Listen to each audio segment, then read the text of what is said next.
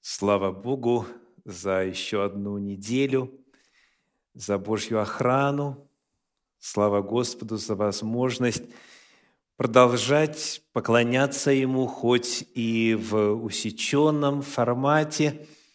Благодарю сердечно всех служителей технического отдела, которые продолжают верно, еженедельно приходить сюда, в место поклонения для Центра Духовного Просвещения и, находясь за камерами, за пультами всевозможными, обеспечивать для нас всех возможность богопоклонения, прославления, молитв и изучения Священного Писания.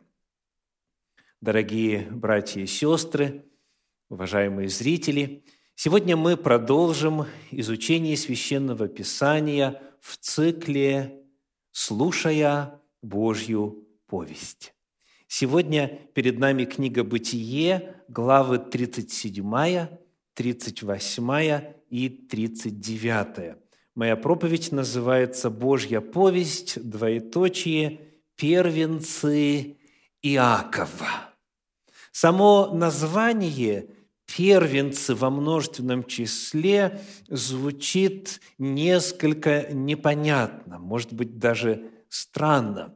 Первенец на то и первенец, чтобы быть единственным в своем роде. Мы сегодня посмотрим на историю этих глав для того, чтобы задаться вопросом о цели с которой Бог разместил эти повествования из жизни патриарха Иакова и его семьи. Итак, первый первенец. Книга «Бытие», 29 глава, 32 стих. «Лия зачала и родила сына, и нарекла имя ему Рувима, потому что, сказала она, Господь презрел на мое бедствие, ибо теперь будет любить меня муж мой. Рувим в оригинале Реувен означает «смотри, сын». Это произнесла его мать, и это она хотела показать всем. Господь дал сына. И вот Рувим вырастает, есть история с мандрагорами, которую он нашел в поле и так далее. И он, будучи первенцем, должен был, соответственно, получить и право первородства, и благословения, которые были положены преемнику патриарха. Однако, к сожалению, в жизни Рувима происходит следующее. Книга Бытие, 35 глава, стихи с 21 по 24. «И отправился Израиль, и раскинул шатер свой за башню Гадер. Во время пребывания Израиля в той стране Рувим пошел и переспал с Валою, наложницею отца своего, и услышал Израиль. Сынов же у Иакова было двенадцать, сыновья Лии, первенец Иакова Рувим, по нем Симеон, Левий, Иуда, Иссахар и Завулон, сыновья Рахили, Иосиф и Вениамин – к сожалению, Рувим совершает омерзительный поступок, оскверняет ложе отца своего. И это демонстрирует его устремление, его духовность и, соответственно, его потенциал, что касается способности быть преемником Авраама, Исаака и Иакова. И далее в книге «Бытие» в 49 главе, в первых четырех стихах мы находим следующее повествование о нем. «И призвал Иаков сыновей своих и сказал, «Соберитесь, и я возвещу вам, что будет с вами в грядущие дни. Сойдитесь и послушайте, сыны Иакова, послушайте Израиля, отца вашего, Рувим, первенец мой, ты крепость моя и начаток силы моей, верх достоинства и верх могущества. Но ты бушевал, как вода, не будешь преимуществовать, ибо ты взошел на ложе отца твоего, ты осквернил постель мою, взошел. Он не может быть первенцем, потому что совершил эту мерзость. Его характер, к сожалению, описывается вот такой фразой в синодальном переводе «ты бушевал, как вода».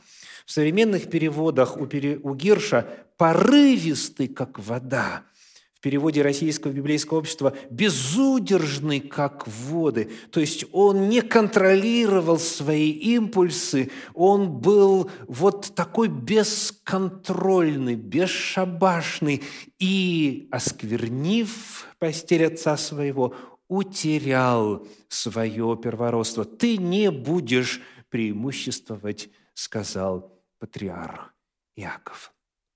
Дальше – по старшинству идет Симеон, и за ним следует Левий.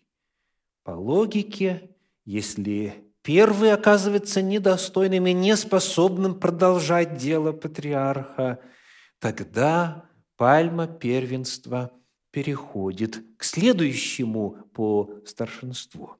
Вспомним, как появились эти два сына Иакова. Книга Бытие, 29 глава, стихи 33 и 34. «И опять зачала, и родила сына, и сказала, «Господь услышал, что я нелюбима, и дал мне и сего, и нарекла ему имя Симеон». Симеон в оригинале звучит как Шимон, и Шимон означает «услышанный» в соответствии с тем, что происходило в жизни его мамы. Далее, 34 стих, «И зачала еще, и родила сына, и сказала, теперь-то прилепится ко мне муж мой, ибо я родила ему трех сынов, от всего наречено ему имя Левий». Левий в оригинале «леви» означает «прилепленный», привязанность, привязанный, близкий. Вот так Библия описывает происхождение этих двух братьев. Далее, как мы читали уже в предыдущей проповеди, книга Бытие, 34 глава, стихи 24-25 рассказывает следующий об этих двух братьях. 34 глава, стихи 24-25. «И послушались Емора и Сихема, сына его, все выходящие из ворот города его, и обрезан был весь мужеский пол, все выходящие из ворот города его». На третий день, когда они были в болезни, два сына Иакова, Симеон и Левий, братья Динины, взяли каждый свой меч и смело напали на город и умертвили весь мужеский пол – мы находим, что эти два сына, следующие за Рувимом по старшинству, и Симеон, и Левий, они устраивают резню, они устраивают предательскую резню. Они хитрым обманом и лукавством сделали так, что все мужчины города ослабели, и когда те были беззащитны, они вырезали всех. Еще кто-то мог бы сказать, ну ладно, Сихем опозорил Дину, может быть, и логично, и резонно было бы ему воздать возмездие. Но они совершили именно непропорциональный акт насилия. И позже в книге «Бытие» в 49 главе патриарх Иаков скажет о них следующие стихи с 5 по 7. «Симеон и Левий – братья, оружие жестокости – мечи их. В совет их да не внидит душа моя, и к собранию их да не приобщится слава моя. Ибо они во гневе своем убили мужа, и по прихоти своей перерезали жилы тельца. Проклят гнев их, ибо жесток, и ярость их, ибо свирепа. Разделю их в Иакове и рассею их в Израиле. Эти сыновья тоже не могут стать преемниками дела Авраама, Исаака и Иакова. Они не могут стать первенцами вместо Рувима. Кто у нас идет дальше? Мы находим с точки зрения очередности появления сыновей следующее. Книга Бытие, 29 глава, 35 стих. Бытие 29, 35. «И еще зачала, и родила сына, и сказала, теперь-то я восхвалю Господа. Посему нарекла ему имя Иуда и перестала рождать». Иуда в оригинале это Егуда, и это имя переводится «восхваление Господа, восхваление Яхвы, восхваление Иеговы, Егуда. И вот Священное Писание в нашем отрывке для чтения в главах с 37 по 39 Иуде отводит целую главу, 38. Давайте посмотрим, что нам известно об этом человеке? Он четвертый по счету родившийся в земле Иакова мог бы после того, как первые трое потеряли шанс быть первенцами предводителями, он мог бы занять их место. 38 глава книги «Бытие», первые пять стихов. В то время Иуда – отошел от братьев своих и поселился близ одного адаламитянина, которому имя Хира. И увидел там Иуда дочь одного хананиянина, которому имя Шуа, и взял ее и вошел к ней.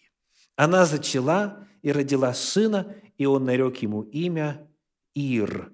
И зачала опять и родила сына, и нарекла ему имя Анан, и еще родила и нарекла ему имя Шела. Иуда был в Хизиве, когда она родила его. Что этот отрывок повествует нам об Иуде? Первое, что интересно отметить, в синдальном переводе сказано, что в то время Иуда отошел от братьев своих. И это само по себе тревожно, потому что Речь идет о формировании народа Божия, о формировании потомков Авраама, которые должны стать благословением для всех народов. А здесь появляется опасность дезинтеграции. Он отселяется от прочих. Но еще удивительнее это то, какой глагол используется в подлиннике для описания этого отселения. Вот что написано в переводе Фримы Гурфинкель не сшел, не сшел Иуда от братьев своих. В подлиннике используется глагол «ярад», который означает «опускаться». То есть дословно текст говорит, в то время Иуда опустился вниз, отойдя от братьев своих. Это уже намек. Даже в русском языке сегодня есть глагол «опустился». Когда говорят «человек опустился», часто имеют в виду его нравственный уровень, его образ жизни. И, как мы дальше увидим, именно это происходит с Иудой. Это проявляется в том, как он планирует и строит свою личную жизнь. Мы прочитали, что он нашел дочь одного хананьянина. И это сразу же, сразу же заставляет нас насторожиться, потому что уже несколько раз до этого в книге «Бытие» патриархи этого избегали. Книга «Бытие», например, 24 глава, стихи 2 и 3, слова патриарха Авраама. «И сказал Авраам рабу своему старшему в доме его, управлявшему всем, что у него было – положи руку твою под стегно мое и клянись мне, Господом, Богом неба и Богом земли, что ты не возьмешь сыну моему жены из дочерей Хананеев, среди которых я живу. И в поколении Авраама, и в поколении Исаака – праведные люди не заключали браков с хананеями, с этими языческими народами, и причину мы уже выясняли. Вопрос духовности, вопрос поклонения бесам, вопрос безнравственности, разврата и так далее. То есть Иуда совершает деяние, которое не дает ему быть преемником Авраама, Исаака и Иакова. И, естественно, кто-то может задать вопрос, а на ком еще он мог жениться? Уже в Месопотамии вряд ли там можно было бы найти из числа родственников патриарха Авраама, патриарха Исаака, а, еще столько девушек, чтобы заключить брак с ними – но если читать библейский текст внимательно, мы находим, что там было в земле ханаанской достаточно людей, из среды которых можно было взять богобоязненную девушку. Вот, например, книга «Бытие», 35 глава, стихи 2 и 3. Бытие, 35 глава, стихи 2 и 3. «И сказал Иаков дому своему, и, обратите внимание, и всем бывшим с ним».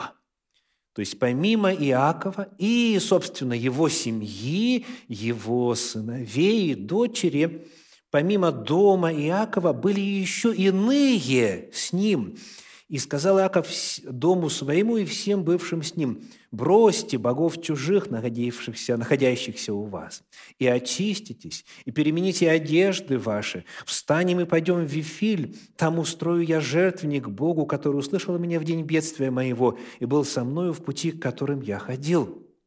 И все эти люди а они откликаются на этот призыв. Они оставляют языческих идолов, они переменяют свои одежды, они отдают серьги как атрибут язычества и начинают служить истинному Богу так, как Господь призвал. То есть у Иакова вокруг него помимо, собственно, его сыновей и дочери, были и другие люди, как прежде – были у Авраама, как мы уже изучали, и были у Исаака. Написано, что в отношении количества людей Исаак стал могущественнее, чем филистимляне, и в отношении своего богатства, и было у него множество слуг и служанок и так далее. То есть было из кого найти именно богобоязненных. К сожалению, Иаков отселяется от, точнее, Иуда отселяется от своих – и заключает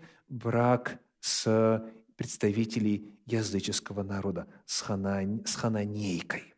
И вот, к сожалению, дети, которые там рождаются в этом браке, они являются большой трагедией в истории жизни Иуды. В 38 главе книги «Бытие» прочитаем стихи 7 по 10. «Ир, первенец Иудин, был неугоден пред очами Господа и умертвил его Господь. Иуда теряет своего первенца, потому что тот Бога противник, он не угоден Богу, Бог не всякого. И в редких случаях лично кого-то наказывает смертью. Это обычно, когда мера беззакония уже наполняется сполна. То же самое, к сожалению, произошло и со вторым сыном Иуды Ананом, написано в 10 стихе, «Зло было пред очами Господа то, что Он делал, и Он умертвил и его». Продолжая читать 38 главу книги «Бытие», мы находим еще один весьма неприглядный эпизод в жизни Иуды. Это стихи с 14 по 16 и далее 21 и 22. И сняла она с себя одежду вдовства своего, покрыла себя покрывалом и, закрывшись, села у ворот Янаима, что на дороге Фамну, ибо видела, что Шела вырос, и она денада ему в жену. И увидел ее Иуда, и почел ее за блудницу, потому что она закрыла лицо свое. Он поворотил к ней и сказал, «Войду я к тебе». Это уже само по себе неприглядна. Но далее, в стихах 21 и 22, Библия открывает нам еще нечто. «И спросил жителей того места, говоря, где блудница, которая была в Янаиме при дороге? Но они сказали, здесь не было блудницы. И возвратился он к Иуде и сказал, я не нашел ее. Да и жители места того сказали, здесь не было блудницы. Дело в том, что термин, который используется в оригинале для обозначения блудницы, описывает не просто социальную сферу, не просто так называемую древнюю профессию, а это термин, обозначающий духовную принадлежность. Послушайте, как эта фраза в 21 стихе переводится в современном переводе Кулакова. «Где жрица, что сидела при дороге в Янаиме?» Дальше в сноске написано «еврейская кедеша», то есть посвященная, в значении храмовая проститутка. К сожалению, в древности хананские народы были запятнаны своим развратом. Они служили так называемым богам любви и плодородия, частью служения которым была так называемая сакральная проституция. И Иуда счел ее именно за такую блудницу. И он, вступая с ней в акт, он фактически совершает акт поклонения Богу плодородия и любви. Это мерзость в очах Господних. То есть мы находим, что Иуда в духовном отношении падает так низко, что совершает акт разврата в честь языческого божества.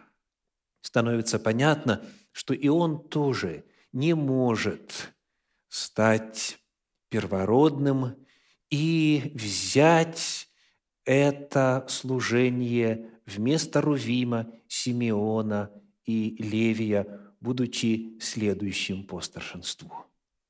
И вот в рамках этих же глав книги «Бытие», которую мы изучаем сегодня, Священное Писание рассказывает нам еще об одном сыне Иакова. Книга «Бытие», 30, 30 глава, стихи с 22 по 24 рассказывает, как этот сын родился. 30 глава, стихи с 22 по 24. «И вспомнил Бог о Рахиле, и услышал ее Бог, и отверз утробу ее. Она зачала и родила сына, и сказала, «Сняла, снял Бог позор мой, и нарекла ему имя Иосиф, сказав, Господь даст мне и другого сына. Имя Иосиф в оригинале на древнееврейском Йосеф означает «Яхве добавит», «Яхве прибавит». И вот, когда мы читаем жизнеописание этого сына Иакова, оно подается очень необычным образом. Посмотрите на начало 37 главы книги «Бытие». Прочитаем первые два стиха.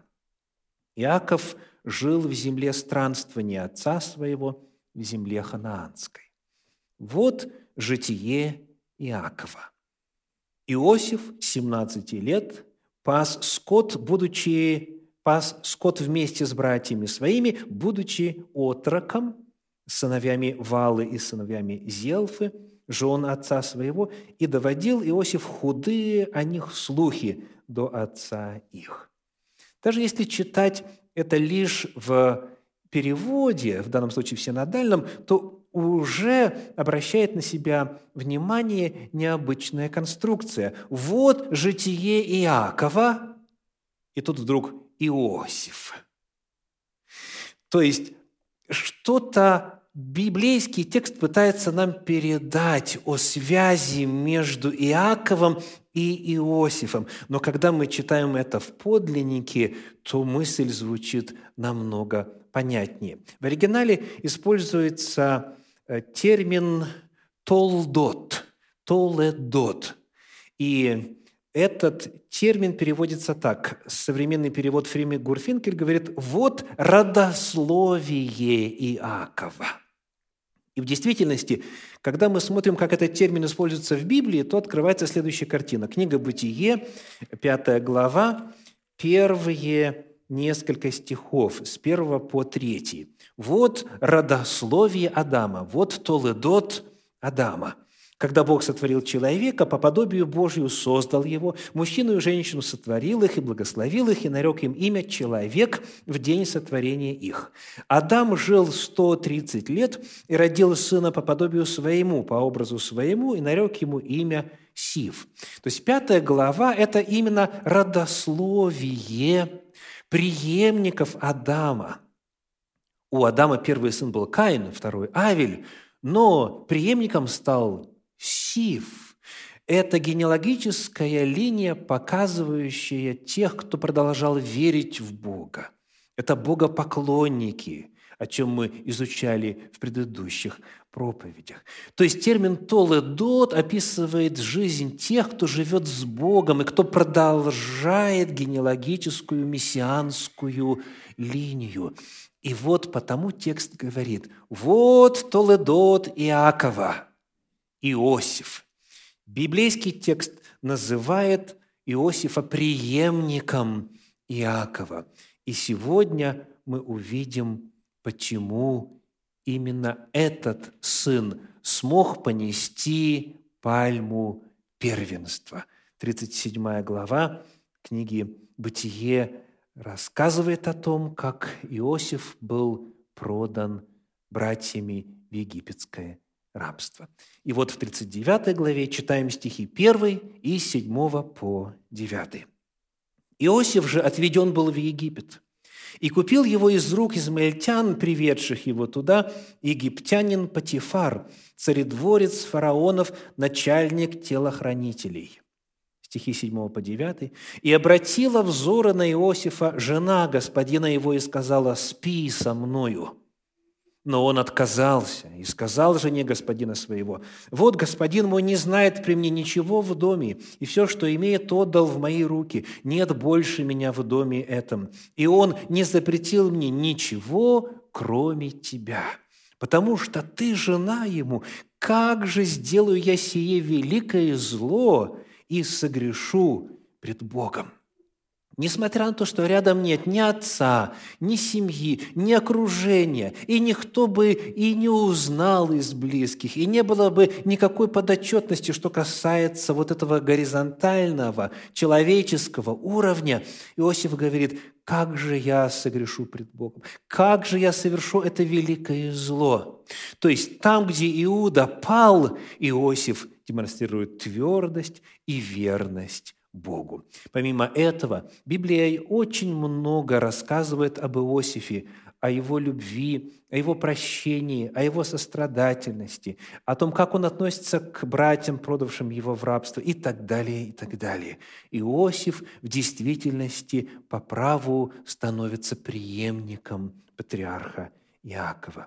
И в результате происходит следующее. Книга «Бытие», 48 глава, стихи 5 и 6.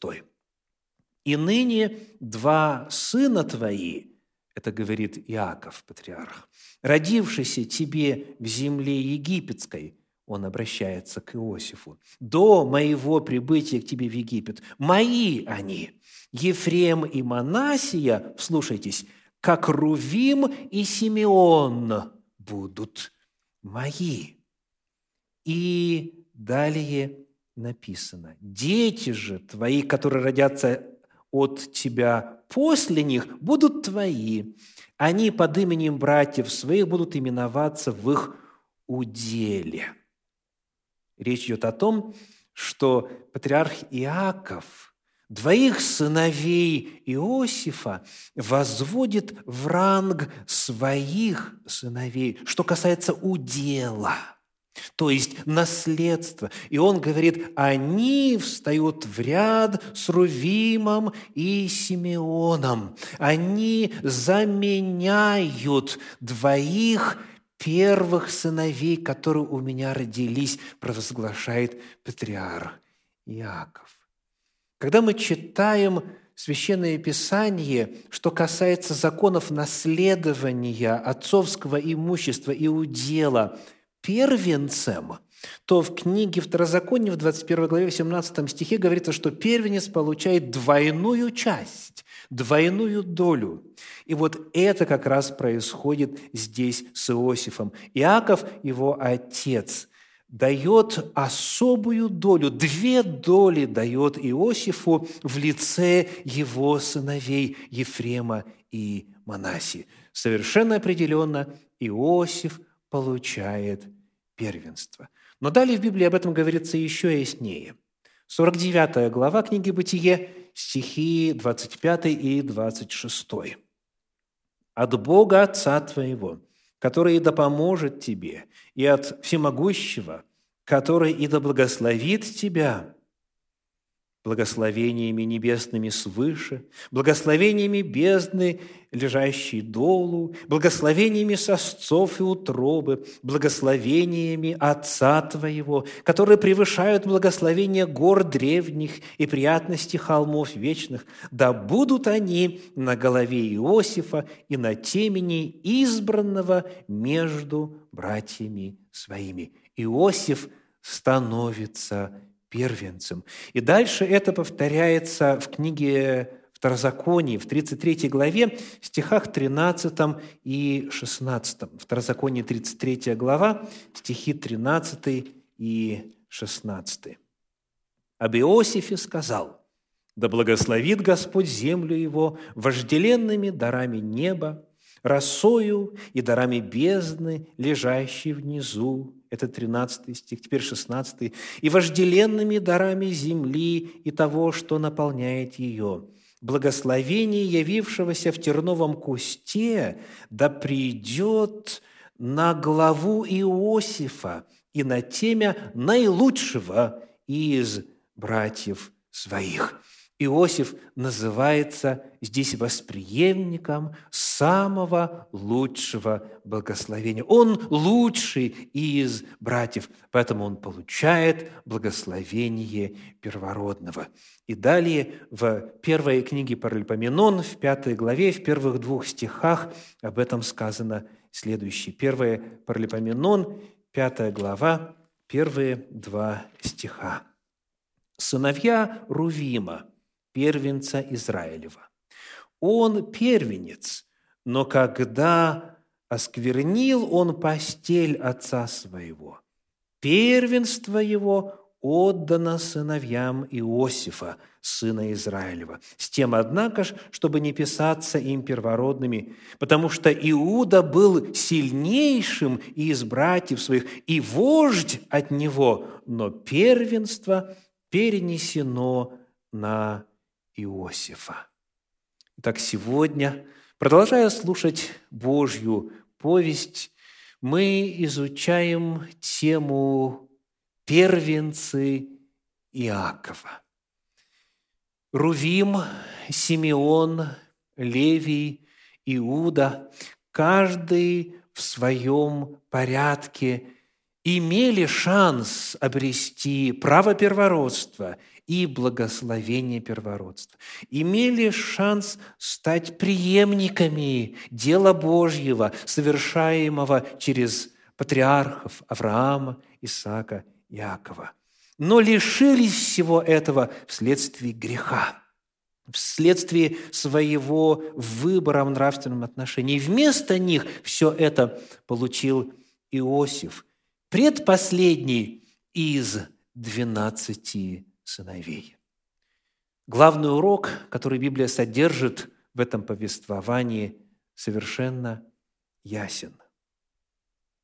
Не происхождение определяет статус человека, его возможности в жизни и благословения свыше, а личный выбор в нравственном отношении и фактор взаимоотношений с Богом. Верность Богу является определяющим фактором успеха в жизни человека. В какой бы семье вы ни родились, пусть даже в самой скромной, каким бы по счету и с какими бы возможностями, в какой бы местности вы ни родились, даже там, откуда невозможно, объективно говоря, ожидать чего-то великого, славного и благословенного.